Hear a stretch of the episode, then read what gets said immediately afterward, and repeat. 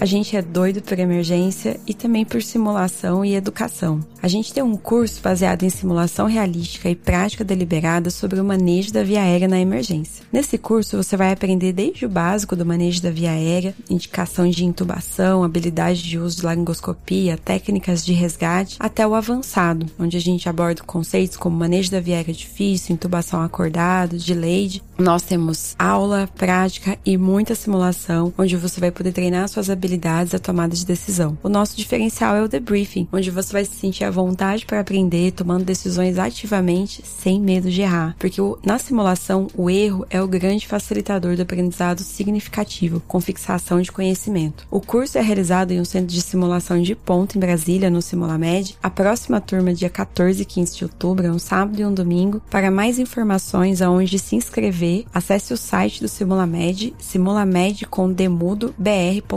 simulamedbr.com ou entre no Instagram do Emergência Rules ou no Instagram do Simulamed, onde tem um link direcionando para a página onde você pode fazer sua matrícula. Eu vejo vocês lá.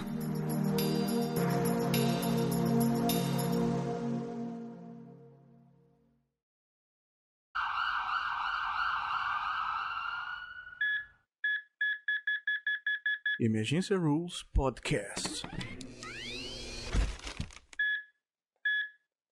Doidos por emergência.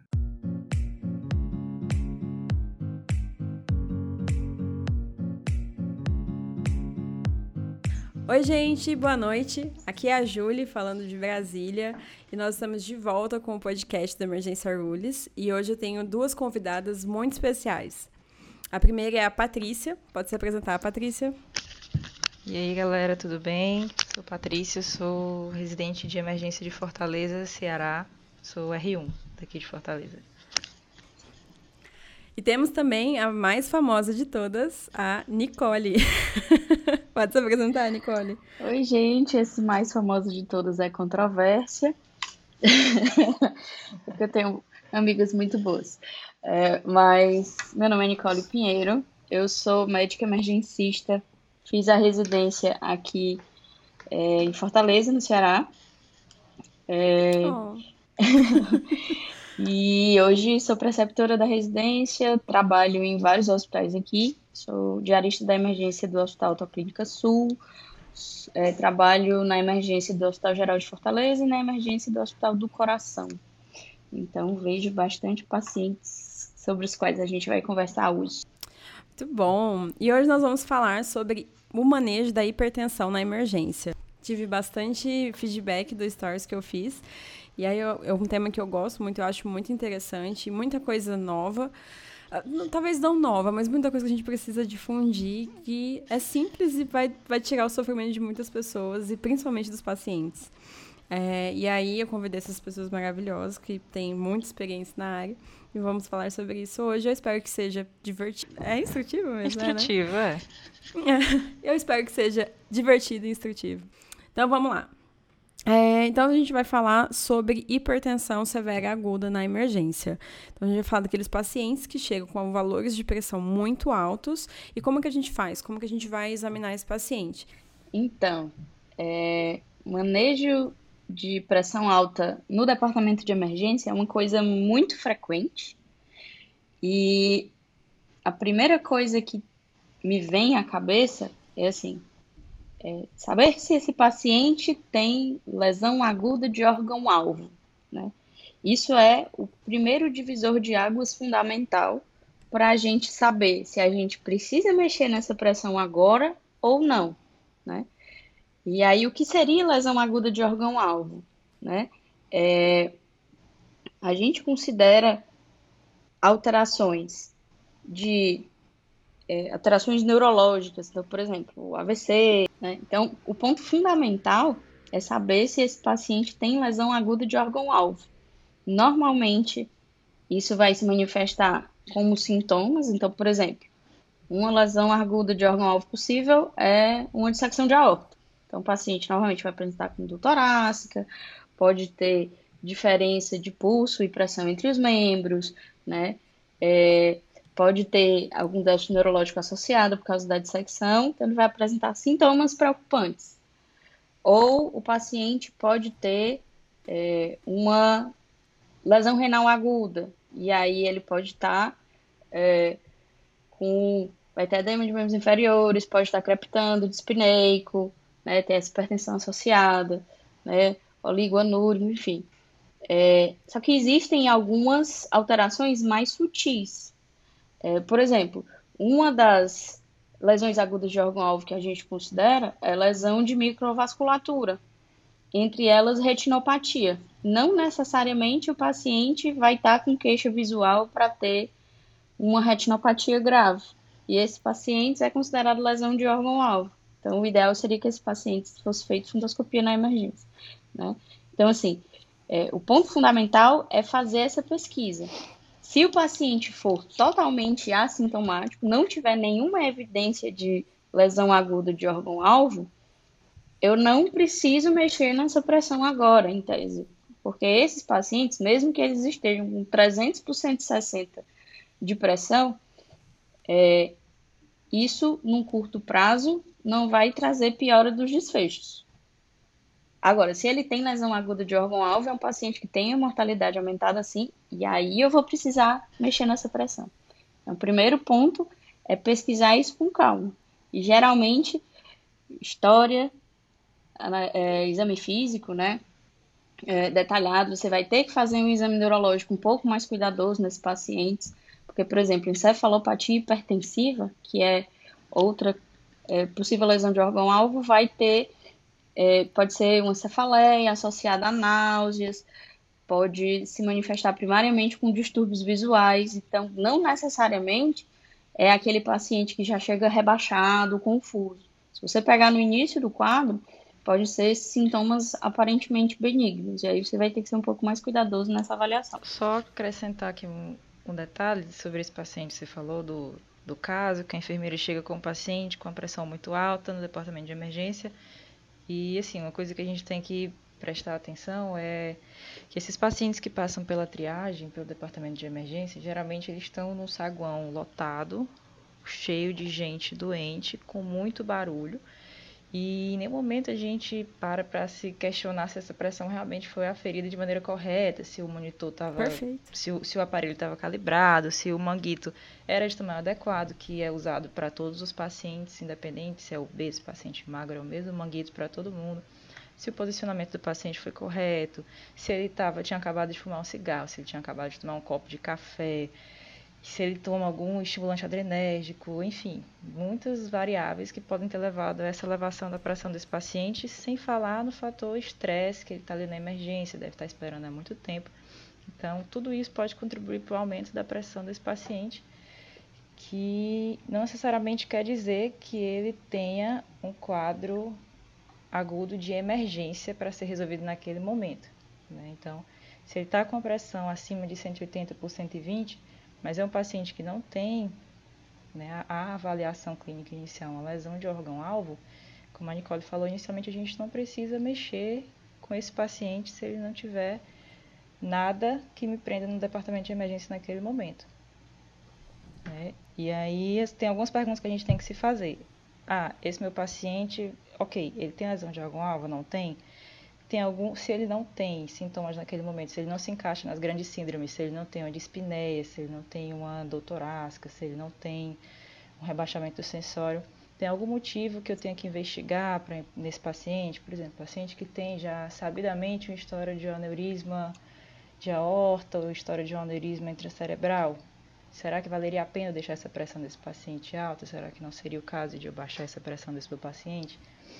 É, e aí a gente tem que ver se esse meu paciente que não tem lesão de órgão-alvo precisa ter uma redução daquela pressão em dias ou se eu preciso baixar aquela pressão nas primeiras horas no departamento de emergência. Que aí isso daí acaba sendo um, divisor de água se eu vou liberar ele agora para casa ou se ele vai ficar mais um tempo comigo até eu reduzir um pouco essa pressão dele nas próximas horas.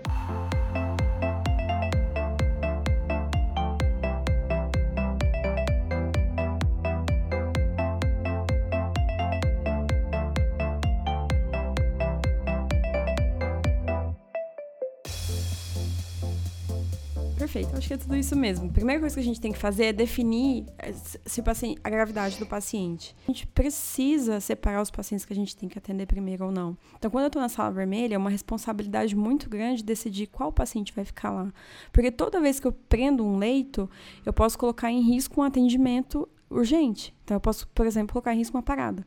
Então, a gente tem que ter essa responsabilidade de saber quem que a gente precisa triar, quem que a gente vai atender primeiro, quem vai ser atendido na sala vermelha e quem vai ser atendido no consultório. Então, quando a enfermeira chega lá para mim, eu pergunto isso para ela. O paciente está sentindo alguma coisa? E aí não vai adiantar se ela me falar assim, não, ou é uma cefaleia, ou leve. Eu, às vezes eu até tento, ah, mas o paciente está muito sintomático, está pouco, como é que é? Ela fala, não, ele não está sentindo nada. Não vai adiantar você brigar com ela. Ou você simplesmente falar, não vou atender. É importante esse, o tempo todo a gente fazer a educação continuada de todo mundo. Da enfermagem, do paciente, aproveitar esses momentos. Eu costumo falar isso, que no SUS a gente a, a, educa mais com debriefing, porque é muito paciente. Isso foi, na verdade, foi a Nicole que me ensinou. Do curso que ela fez lá. Chica térrima, inclusive. Bom. Então, é, sempre usar esses pequenos momentos, você não precisa dar uma aula, mas você precisa reconhecer, não, realmente esse parece um valor muito alto, mas pelo que você está me falando, o paciente não tem sintoma, ele pode aguardar atendimento por outro médico. Se ele mudar a condição, apresentar ter sintoma, talvez ele vai precisar vir para cá. Se, claro, a gente tiver como atender, a gente vai atender o mais rápido possível. Só que isso é uma coisa que todo mundo tem que estar ciente, que é uma responsabilidade muito grande, não só do médico, mas de toda a equipe do hospital, preservar leito da sala vermelha para atendimento realmente de emergência. A gente está falando de hipertensão severa aguda, que são pacientes com pressão acima de 180 por 110 a 120, que são realmente um valor de pressão muito alto. A gente está focado nesse número. Que aí pode ter lesão de órgão-alvo ou não. Então, se tem lesão de órgão-alvo, geralmente está relacionado a um sintoma. É, e não é, e, se, e, às vezes não tem lesão de órgão-alvo, mas pode ter um sintoma que não está relacionado com a pressão associada, não necessariamente está assintomático. Então, você tem o paciente com lesão de órgão-alvo, de órgão paciente que não tem lesão de órgão-alvo, mas tem um sintoma não relacionado à emergência hipertensiva, e o paciente que está completamente assintomático. Eu gosto de separar dessas formas, porque para mim faz mais sentido. Uma observação importante sobre isso da triagem é fundamental a gente educar, o, aproveitar todo momento que a gente tiver para sempre tentar nivelar o conhecimento da nossa equipe inteira por cima. Não só médico, mas enfermeiro, Sim. técnico, porteiro, maqueiro, todo mundo. Né? É, e nessa hora que você pega aquele paciente que tem um valor de PA que assusta, mas que não tem sintoma nenhum, e você tem outros pacientes graves para atender, assim, sintomáticos, que precisam de estabilização imediata, uma coisa que você pode aproveitar para fazer é dizer assim: olha, tenta achar um lugar mais tranquilo para ele, pergunta se ele é, tomou café, se veio a pé, se, se, enfim, fez alguma coisa que possa interferir nessa pressão. Tenta deixar ele sentado num lugar calmo e tenta ferir de novo essa pressão daqui a pouco para a gente ver se esse valor muito alto se mantém. Porque muitas vezes é o que aconteceu: o cara pegou três ônibus no sol, aí chega no departamento de emergência, vai passar pela triagem, mede a pressão, aí tá 200 por 120. Aí você deixa ele lá sentado um, um pedacinho e tal, daqui a 15 minutos continua assintomático, continua bem, você mede a pressão de novo, já diminuiu o valor. Isso é uma observação, então, aproveitar esse momento para é, é, tentar fazer essa nova aferição da pressão depois do repouso e ver se esse valor muito alto se mantém. É, o, valor da pressão é um número que guia a gente. Claro que é importante a gente ter consciência e reconhecer o valor, mas a gente não pode se deixar levar ao diagnóstico e o tratamento por conta disso. A gente tem que tentar o máximo possível ter, ter paciência, né? E tentar fazer o diagnóstico correto do paciente, porque todo mundo ganha. É, toda vez que eu é, deixo o paciente na emergência, na sala vermelha, principalmente, que o paciente não pertence àquele lugar, eu coloco em risco outros pacientes. Isso é algo que todo mundo tem que ter consciência e responsabilidade. Acho que é uma questão muito, muito cultural, né? De a gente mora num país com muitos pacientes que não tem, não são alfabetizados ou têm um baixo grau de instrução. E isso é mais uma questão cultural de você procurar emergência por qualquer outro motivo e encontrar uma pressão alta, mesmo você estando assintomático, é, o familiar não vai deixar o paciente dele, o acompanhante dele, sair de lá sem baixar essa pressão para um 12 por 8, para um 13 por 8, para um valor que na cabeça dele é um valor normal. Então, esse é, assim, que... Desculpa. perfeito, perfeito. Isso foi uma coisa que eu ouvi muito aqui de feedback na, nesse, na, na, no, no Insta, no nosso Insta, todo mundo falando isso mesmo, que tem essa questão de é, conseguir tranquilizar o paciente, mas isso não é um problema só no Brasil, isso é um problema mundial. Assim, a gente vê no Twitter o pessoal falando nos Estados Unidos, falando que os pacientes são referenciados para emergência assintomática com, a pressão alta, assintomáticos. Que, então, assim, em todo lugar, o número, a partir do momento que o paciente né, tem eu não sei. Será que teve algum momento que isso foi ensinado? Assim, eu, realmente, quando eu penso em medicina, quando eu penso assim, quando eu me formei, tem uns 10 anos, eu já tinha, já tinha essa formação, assim, que diferenciava esses dois quadros, tinha que você não tratava é, na emergência, e separava é, de emergência e urgência. Mas eu não sei se isso foi em algum momento do passado algo que foi extremamente, é, que, sei lá, infligiu nas pessoas sei lá, pra obrigar, sei lá, ensinava que elas tinham que encaminhar esses pacientes para emergência. Não sei se foi uma coisa que foi ensinada e hoje a gente tem que mudar essa cultura, ou se realmente é o número que coloca as pessoas com medo. Eu realmente não sei falar. De qualquer forma, eu acho que é conversando mesmo, né? Não tem jeito. A gente tem que aproveitar esses momentos para conversar com a equipe de uma forma amigável também, porque senão não vai adiantar. Inclusive com o paciente. E às vezes é isso mesmo. Às vezes você não consegue convencer o paciente.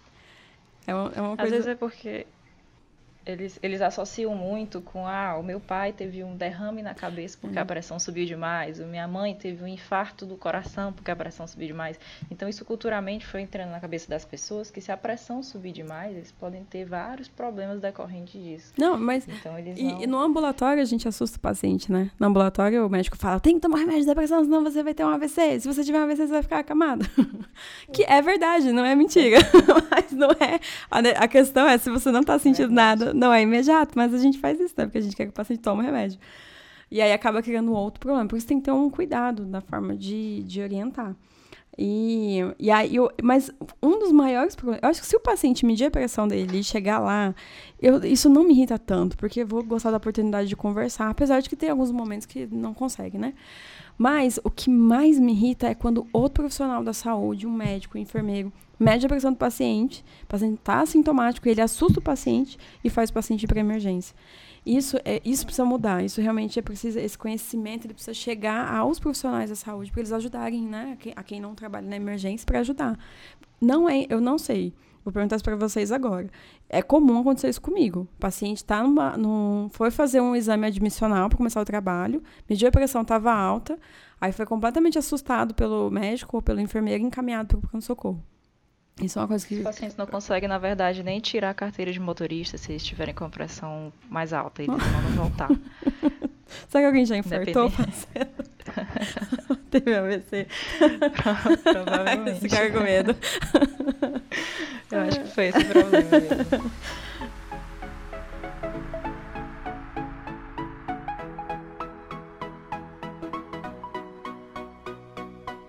Só uma coisa que eu acho importante, então, assim, para a gente sistematizar conceitos, né? Que a gente está falando de, de vários pontos que são muito, várias nuances que são muito importantes no dia a dia, assim. Mas para sistematizar conceitos na cabeça das pessoas. Então, o que, que a gente está falando aqui? Até o momento é a diferença entre o que é emergência e o que não é, né? Aquilo que a Júlia falou, a gente aprendeu, eu pelo menos é, é, quando eu estava na graduação, eu aprendi em classificar em emergência hipertensiva, urgência hipertensiva, pseudocrise, né? É, que é o que? A emergência hipertensiva que a gente chama é que a gente estava conversando. É uma pressão muito alta com lesão aguda de órgão-alvo. E aí, essa lesão aguda de órgão-alvo pode ser um déficit neurológico agudo, uma dor torácica anginosa, pode ser uma lesão renal aguda, é, pode ser retinopatia, encefalopatia hipertensiva, todas essas coisas. Isso é emergência. E aí é o que a gente estava frisando. O problema desse paciente em si não é a pressão alta, é a lesão aguda do órgão-alvo. Então, você vai focar o tratamento na lesão aguda e o que você vai fazer com essa pressão vai depender do que ele tenha. Vai ter paciente que eu vou precisar normalizar a pressão, vai ter paciente que eu vou precisar diminuir aproximadamente 20% na primeira hora e depois vai precisar, o alvo, a taxa de normalização da pressão, tudo isso vai depender do que ele tenha. No AVC é um, no infarto é outro, na dissecção de aorta é outro, né? Então, essa é uma caixinha. A outra caixinha que antigamente tinha era da urgência hipertensiva, que é o paciente que não tem lesão aguda de órgão-alvo, mas que é, tem uma pressão muito alta. Antigamente se falava em 220 por 120, os últimos guidelines que a gente vê de 2017, né, o guideline americano de 2017, por exemplo, eles geralmente colocam um ponto de corte ali de 180 por 120, para você considerar uma pressão muito alta, né? Só que aí esse termo de urgência hipertensiva, ele vem caindo em desuso, porque era o que a gente estava conversando. Se o paciente não tem lesão aguda, ele não tem um desfecho pior a curto prazo. Ele vai ter os prejuízos da pressão alta a longo prazo, que aí realmente aumenta o, o a, a incidência de AVC, de infarto, né, de todas essas complicações que a gente já sabe. Isso é a longo prazo, mas a curto prazo não existe nenhum estudo demonstrando benefício em você normalizar essa pressão no departamento de emergência. Né? Então, esse termo urgência hipertensiva é complicado por causa disso. Você diz que é uma urgência, mas não tem nenhum benefício em você agir sobre essa urgência. Pelo menos nenhum benefício cientificamente comprovado até o momento, né? Então fica, fica confuso. Você diz, você chega assim para a pessoa e diz: você tem urgência hipertensiva, o que é que eu preciso fazer? Você precisa se consultar no ambulatório. Mas não é urgente, eu já estou aqui no hospital. Por que, que meu problema não vai ser resolvido urgentemente, entendeu? Faz sentido. Então esse é um termo complicado. É, mas eu também tenho evitado. Tenho evitado muito usar, porque eu concordo com você completamente com relação a isso.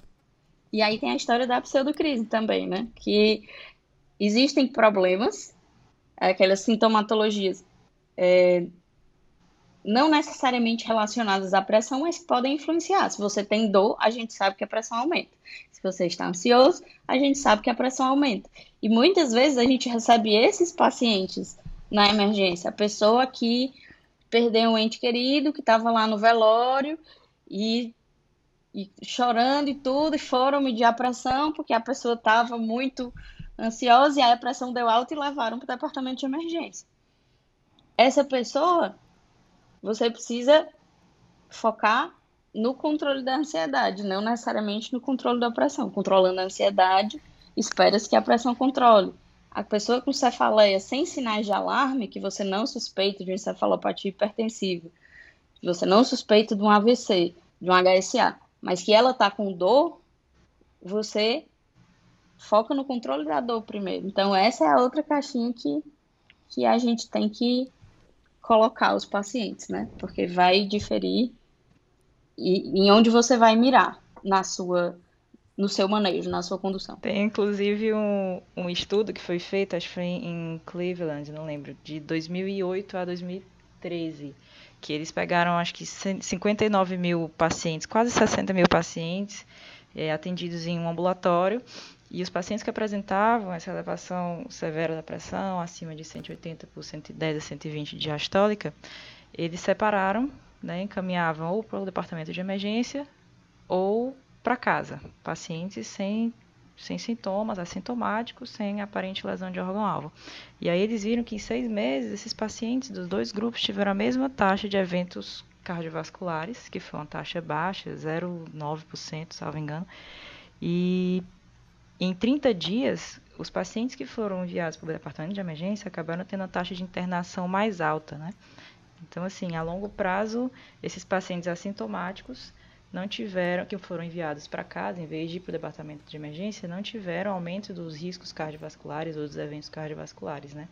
Mostrando que realmente eles vão desnecessariamente para o departamento de emergência e isso acaba impactando no aumento de internações para eles em, em 30 dias, né? Então, acaba sendo mais risco do que benefício. Né? Exatamente.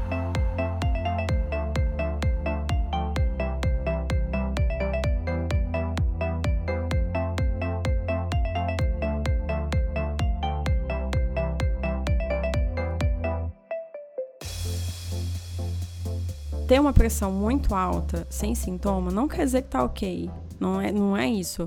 Quer dizer que não é um risco iminente enquanto a pessoa está assintomática. Ele tem um risco a longo prazo. Então, ele tem um risco maior de realmente ter um AVC, um infarto, ele precisa se tratar. Mas naquele momento, ele não, não vai ser nas próximas horas, nem mesmo nos próximos dias. É, e tratar esse paciente na emergência, se eu fizer uma. Se eu pegar um dia dele lá, sentar lá e dar o remédio até a pressão ficar 12 por 8, isso não vai diminuir o risco dele a longo prazo, que é o que se esperaria, né? Então, porque o mais importante para esse paciente é o acompanhamento continuado. Ele, ele ir nas consultas, tomar a medicação da forma correta, a medicação ideal para ele fazer dieta, atividade física, tudo isso tem que ser feito junto. Então, é esse esse acompanhamento contínuo que realmente vai ser que vai trazer benefício para esse paciente. É, não é que não é importante, é que realmente não é uma emergência. O paciente que tem que não é uma emergência hipertensiva, é, o fundamental é garantir o segmento e a gente no Brasil ainda é muito ruim nisso. A gente a maior parte dos serviços que a gente tem de emergência sejam os particulares menos, mas, é, mas também os particulares, não só os públicos, a gente não consegue fazer uma coisa que a gente vê em outros sistemas de saúde, de chegou o meu paciente, eu preciso que ele tenha uma consulta ambulatorial com brevidade, a gente não tem muitos mecanismos para garantir que isso aconteça, né? Porque o ideal é o quê? Esse paciente eu vou, eu esclareço. Eu posso até iniciar, se eu quiser, uma terapia antipertensiva para ele. Eu não preciso segurar esse paciente no departamento de emergência até normalizar a pressão. Até porque isso, para esses pacientes, é ruim. Esse paciente que chega na sua. É, é, que chega no seu departamento de emergência com uma PA de 200 por 120, ele não foi, uhum. e, e, sem sentir nada, ele não chegou em 200 por 120 da noite para o dia. Ele vem ao longo de anos aumentando gradativamente o valor pressórico e aí o corpo dele se adapta a esses valores de pressão mais alto. Aquela curva que a gente tem é, é de, de isso é mais estudado com a perfusão cerebral, né? É, o paciente ele altera uhum. a autorregulação do fluxo sanguíneo cerebral e do fluxo sanguíneo para os outros órgãos-alvo também, para se acostumar àquelas pressões mais altas. Então, ele desvia a curva para a direita, né? Então, esse paciente, se você baixar a pressão rápido demais, ele pode ter sintomas de hipofluxo. Tem uma história que eu costumo contar para ilustrar isso, que é a história da minha tia-avó. Minha tia-avó era daquelas pessoas que não gostavam muito de médico, ficava, é, era dona de casa, ficava envolvida na, na lida de casa e não ia para o hospital, não ia para posto, não ia para canto nenhum. Aí o pessoal da unidade de saúde da família chegava e fazia a visita lá domiciliar. Aí quando fazia, frequentemente as pressões dela eram 220 por 120, 230 de sistólica. Aí o pessoal, ai meu Deus, se aperrear, não sei o que, tacava dois captopril na boca dela. E aí ela passava mal, ela ficava tonta, ela começava a suar frio. E ela dizia, minha filha, eu não vou tomar esse remédio que estão dizendo para eu tomar porque me faz mal e não tomava. Tadinha. Foram anos para convencer minha tia-avó de que ela precisava tratar a pressão. Porque toda vez que ela tomava o remédio da pressão, ela passava mal. Então, na cabeça dela, ela ia, pegava a bula e ia logo para os efeitos colaterais, né? Do remédio. Aí, pronto. Aí ela via que o negócio podia dar toda sorte de desgraça e não tratava. Então, é, além de causar sintomas, prejudicava a adesão dela, porque ela ligava o antihipertensivo que ela precisava tomar a um prejuízo para a saúde dela. Porque era quando ela não tomava, ela se sentia muito bem obrigada, e quando ela tomava, especialmente quando o pessoal chegava lá tacando dois captopril na boca dela, ela passava mal logo em seguida. Então é outro cuidado que tem que ter. Se você baixar a pressão desse paciente assintomático muito rápido, você pode causar sintomas nele. Então, o que é o fundamental? O que a gente tem que ter na cabeça? Todas as condutas do departamento de emergência que a gente tem que focar são as, as condutas que alteram o desfecho do paciente, que diminuem a mortalidade. Nesse paciente, o mais importante é garantir segmento. Então, se você não consegue, no seu, é, é, na sua realidade, garantir uma consulta ambulatorial para esse paciente, fazer ele sair do departamento de emergência já com essa consulta agendada, você tem que bater muito que não adianta normalizar a pressão hoje porque mesmo que ele tome remédio, amanhã a pressão pode voltar a subir e aí ele vai continuar exposto aos mesmos riscos, aos mesmos é, possíveis desfechos ruins a longo prazo.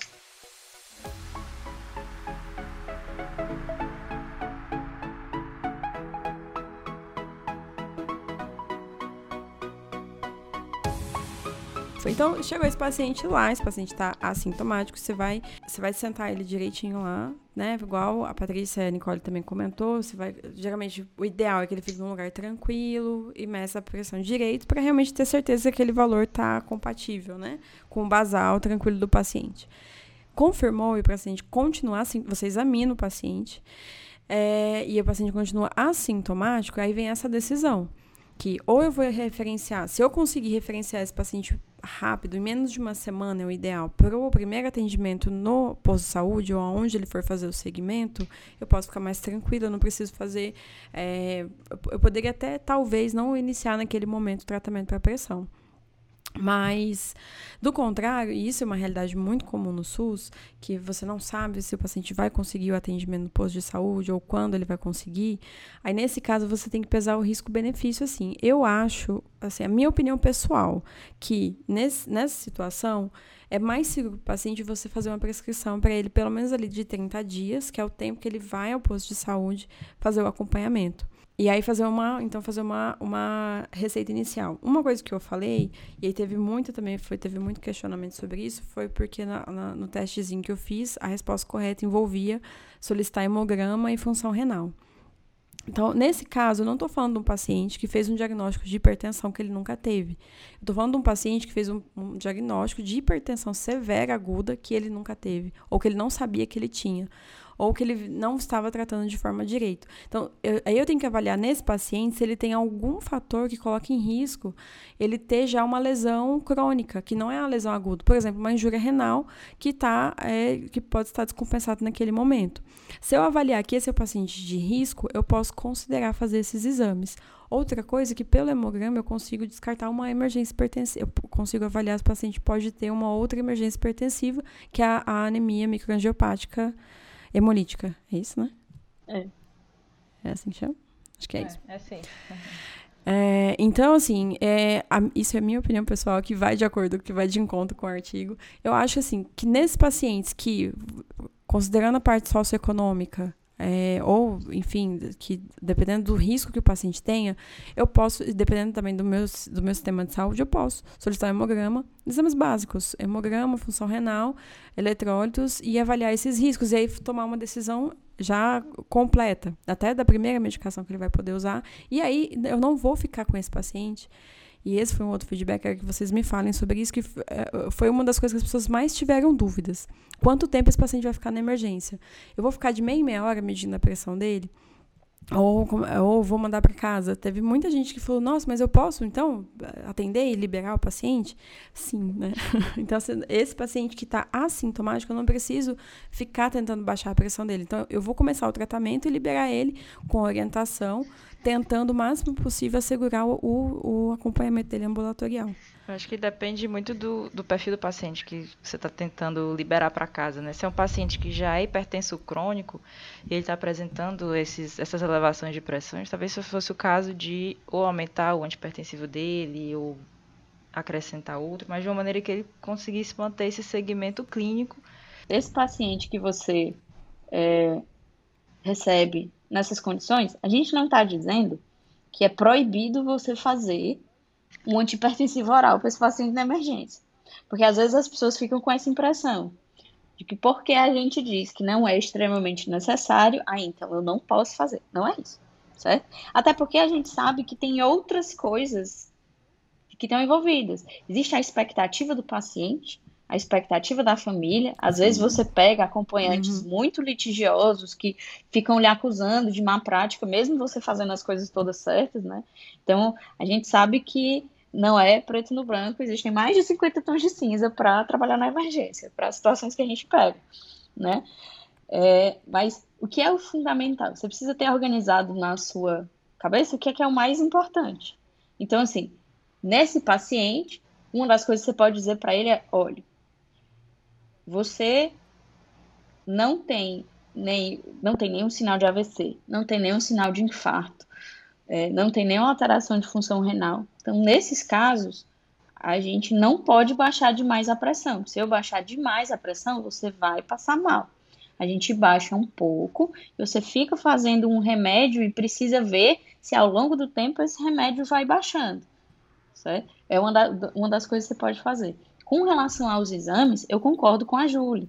Se a gente vivesse numa realidade onde a gente, o paciente conseguisse ser encaminhado para o ambulatório e fazer esses exames de função renal, de hemograma, né, é, num, com celeridade no contexto ambulatorial, tudo bem, eu não pediria esses exames para o paciente assintomático na emergência. Não é o caso, não é o nosso caso. Então, assim, até para respaldar mais a sua decisão de liberar o paciente, é, você pode fazer esses exames, fazer um eletro ali, né? É, até no sentido de documentar que o paciente realmente não tinha nada. O cuidado que tem que ter, e eu acho importante frisar, é que não é simplesmente você chegar para o paciente e perguntar: tá uhum. sentindo alguma coisa? Aí ele diz assim: não. Aí você diz: então vai para casa. Você precisa ter um cuidado na avaliação inicial desse paciente, para não deixar passar coisas sutis, entendeu? E às vezes esse cuidado inicial inclui é, uns, alguns exames, tá? Então, é, ser cuidadoso nessa avaliação inicial para descartar lesão de órgão-alvo, não existindo lesão de órgão-alvo, frisar para o paciente, você pode até fazer uma medicação nesse momento, mas frisar que agora o objetivo não é normalizar a pressão, né?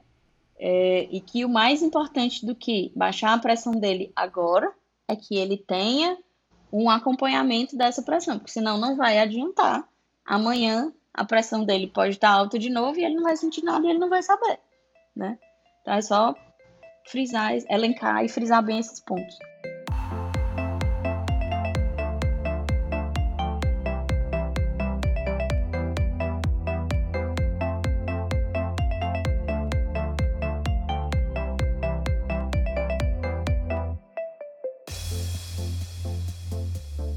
Começou por conta de um artigo que saiu no New England, no, que foi é, que, que o nome do artigo é esse, né? Hipertensão severa aguda, que foi feito pelo o autor principal é o Aldo Peixoto e que a gente não sabe a nacionalidade dele, estava até falando, né, que se é brasileiro ou não, mas enfim, não é, é, isso não é relevante pro caso. E aí, eu, eu gostei, eu gostei muito desse artigo, eu recebi ele pelo Journal Feed, é, eu até postei, eu postei o artigo e o resumo do Journal Feed no, no Instagram.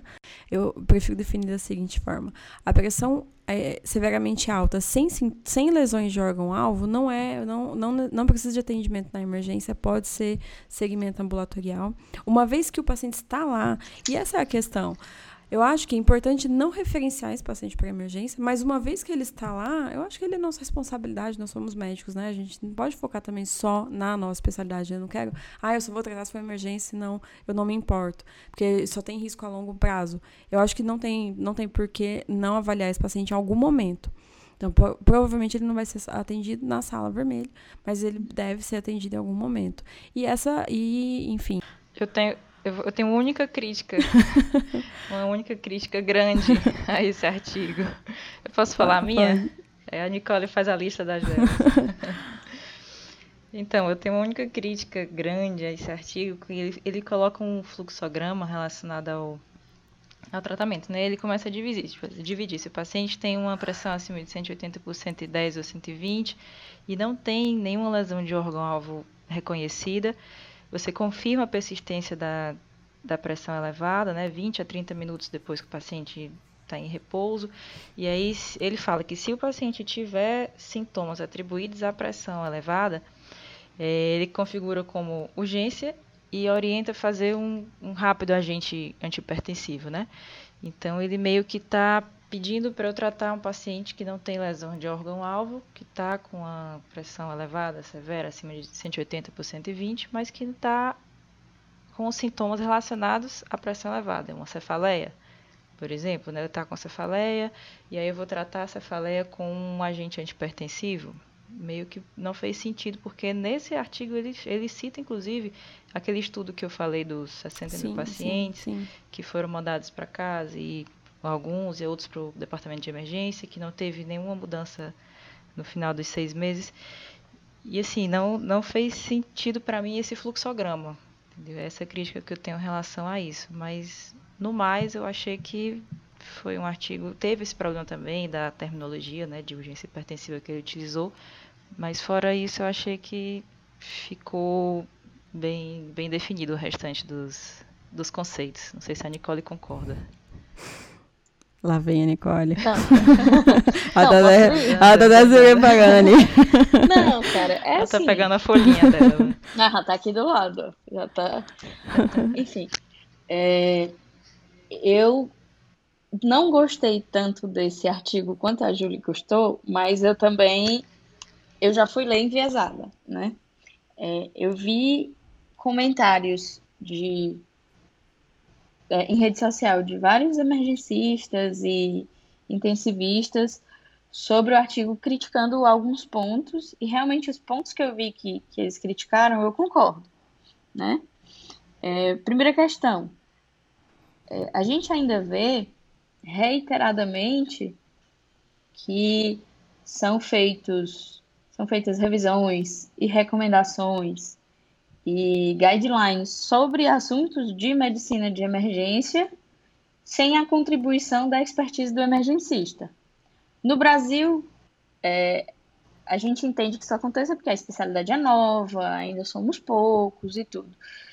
Isso não é verdade em outros lugares do mundo, onde é, tem muito emergencista, tem a especialidade tem mais de 50, 60 anos, em vários desses países tem uma produção científica é, é, significativa.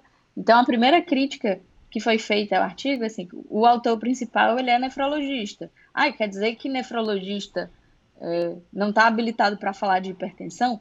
Claro que está, mas a, a situação que o artigo aborda, que é a situação do manejo da hipertensão no departamento de emergência, não necessariamente esse especialista vive isso, né?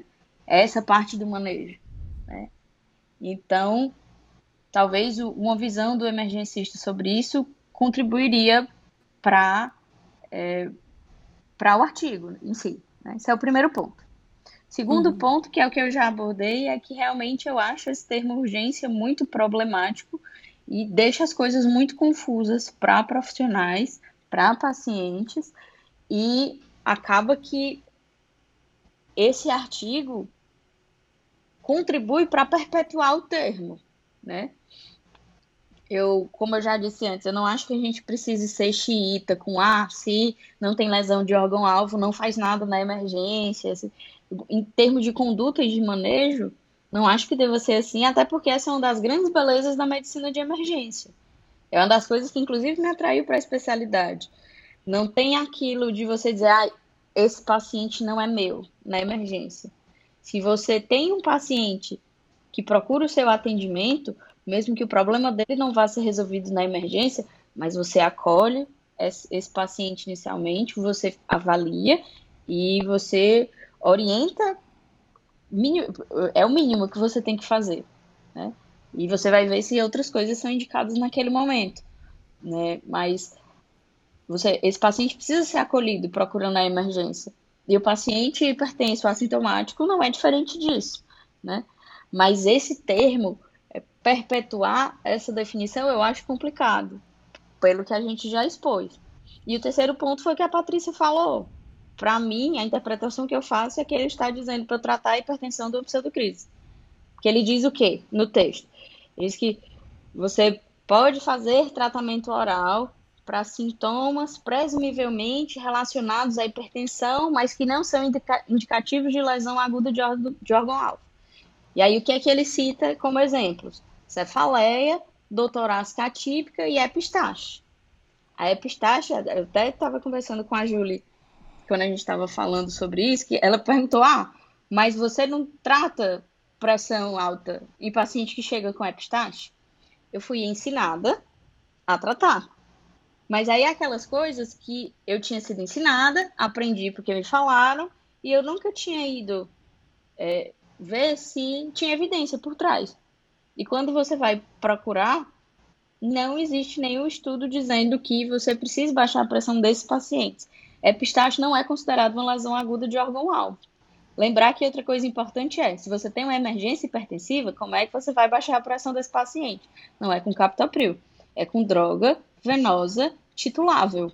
Né? Então, hidralazina EV também não é uma boa porque não é titulável. Né? O paciente com epistaxe não precisa começar nipride para ele. Né? E aí, nesses casos, o que é que você precisa fazer? O que a gente já comentou. Você precisa tratar o o que está causando o problema. Então, você vai tratar a cefaleia, você vai tratar a epistaxe. O que, é que a gente vê no manejo de epistaxe muitas vezes? Especialmente em lugares onde não tem atorrino. O pessoal foca muito no manejo da pressão e pouco em fazer um tampão nasal efetivo. Às vezes a pessoa nem sabe fazer, atufanha um monte de gás lá no nariz do paciente e acha que é aquilo ali. A gente sabe que não é. Então, na minha cabeça, você vai focar muito mais em controlar o sangramento de uma maneira, de uma maneira adequada, com um tampão nasal efetivo, podendo usar ácido tranexâmico tópico, do que focar abaixando a pressão, baixa, focar em abaixar a pressão. Até porque é aquilo que a gente sabe, a pessoa está sangrando, vê um monte de sangue saindo do nariz e tudo, existe um componente de ansiedade que vai ajudar a aumentar mais ainda essa pressão, né? Então, assim, quem veio primeiro, o ovo ou a galinha? O paciente fez um pico pressórico e sangrou, ou ele sangrou primeiro e aí depois disso fez um pico pressórico porque viu sangue, porque ficou aperreado. A gente não sabe e não tem nenhum estudo hoje que mostre que tem algum benefício em eu agir na pressão desse paciente, além do controle adequado da epistaxe. Isso vale para as outras coisas também. Né? Então é o outro, a outra grande. São os três pontos que eu acho que o artigo peca.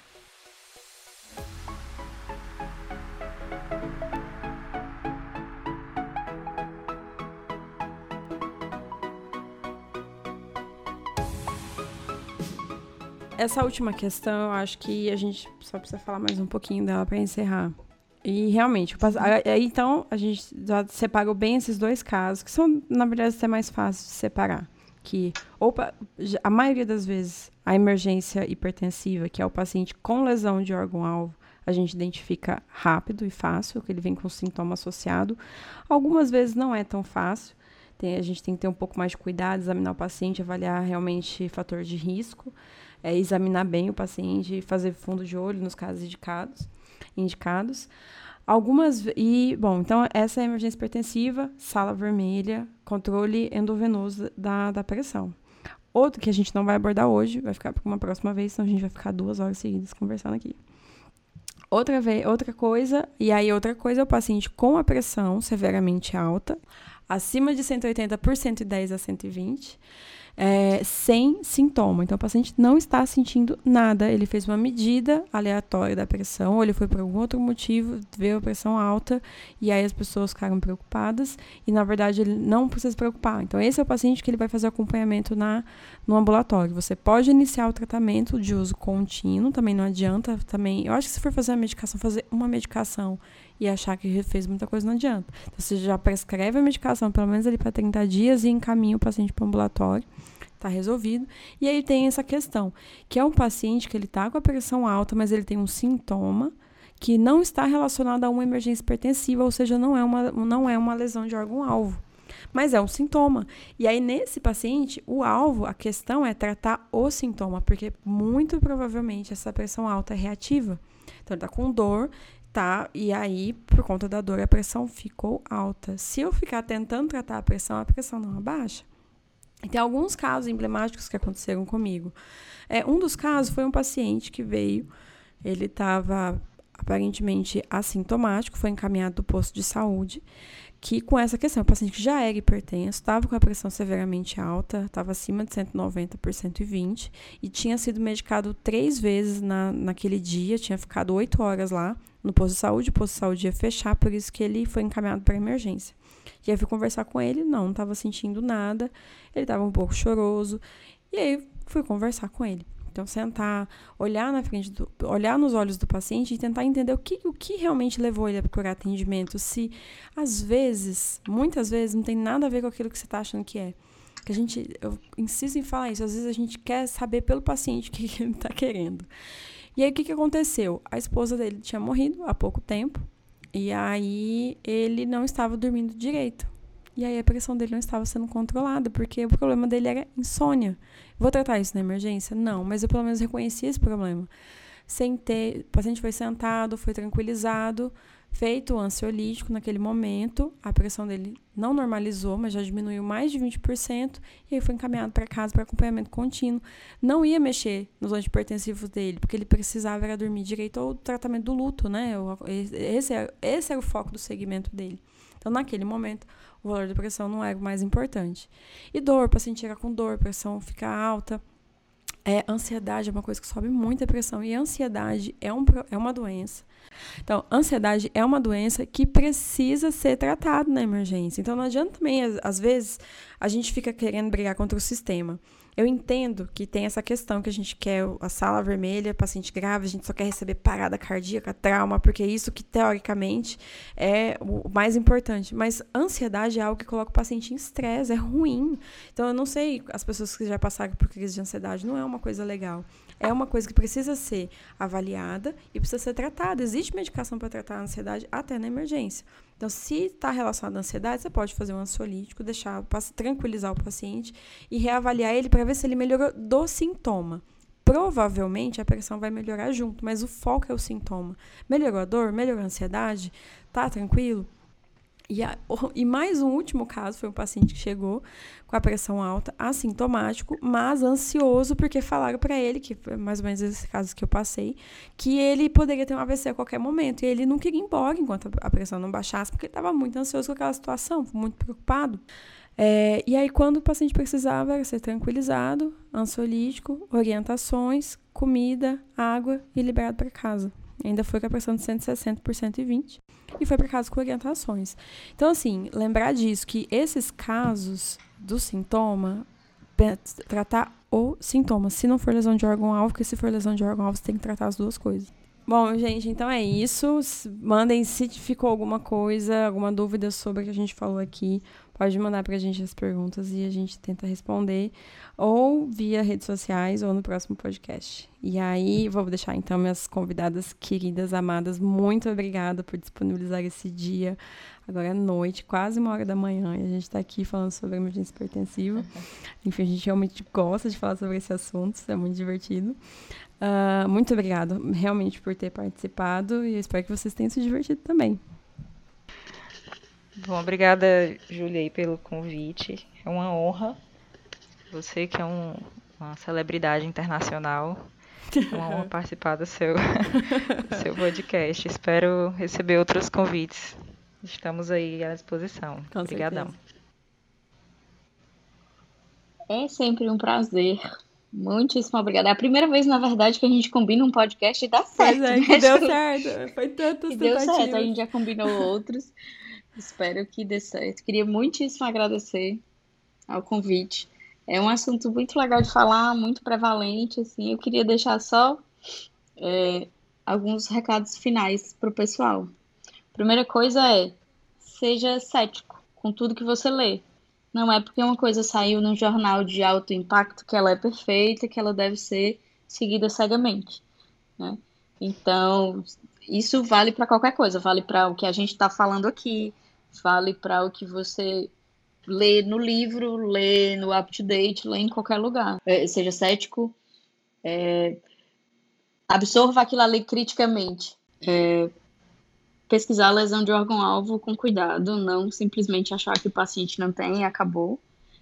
E aí, se, tiver, se tiver lesão de órgão-alvo, você foca na causa subjacente, mas precisa fazer alguma coisa com a pressão. O que você vai fazer com a pressão vai depender da lesão de órgão-alvo.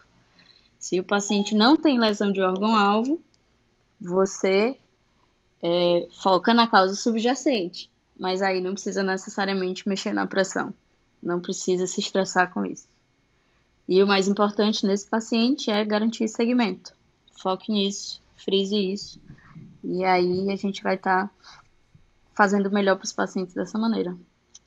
Foi ótimo passar essa noite com vocês. Espero que quem tenha escutado, quem esteja escutando tenha gostado. E estamos sempre abertos aí, Instagram, redes sociais, pode chegar, falar, conversar. A gente está aí. E é isso, gente. Muito obrigado e até mais.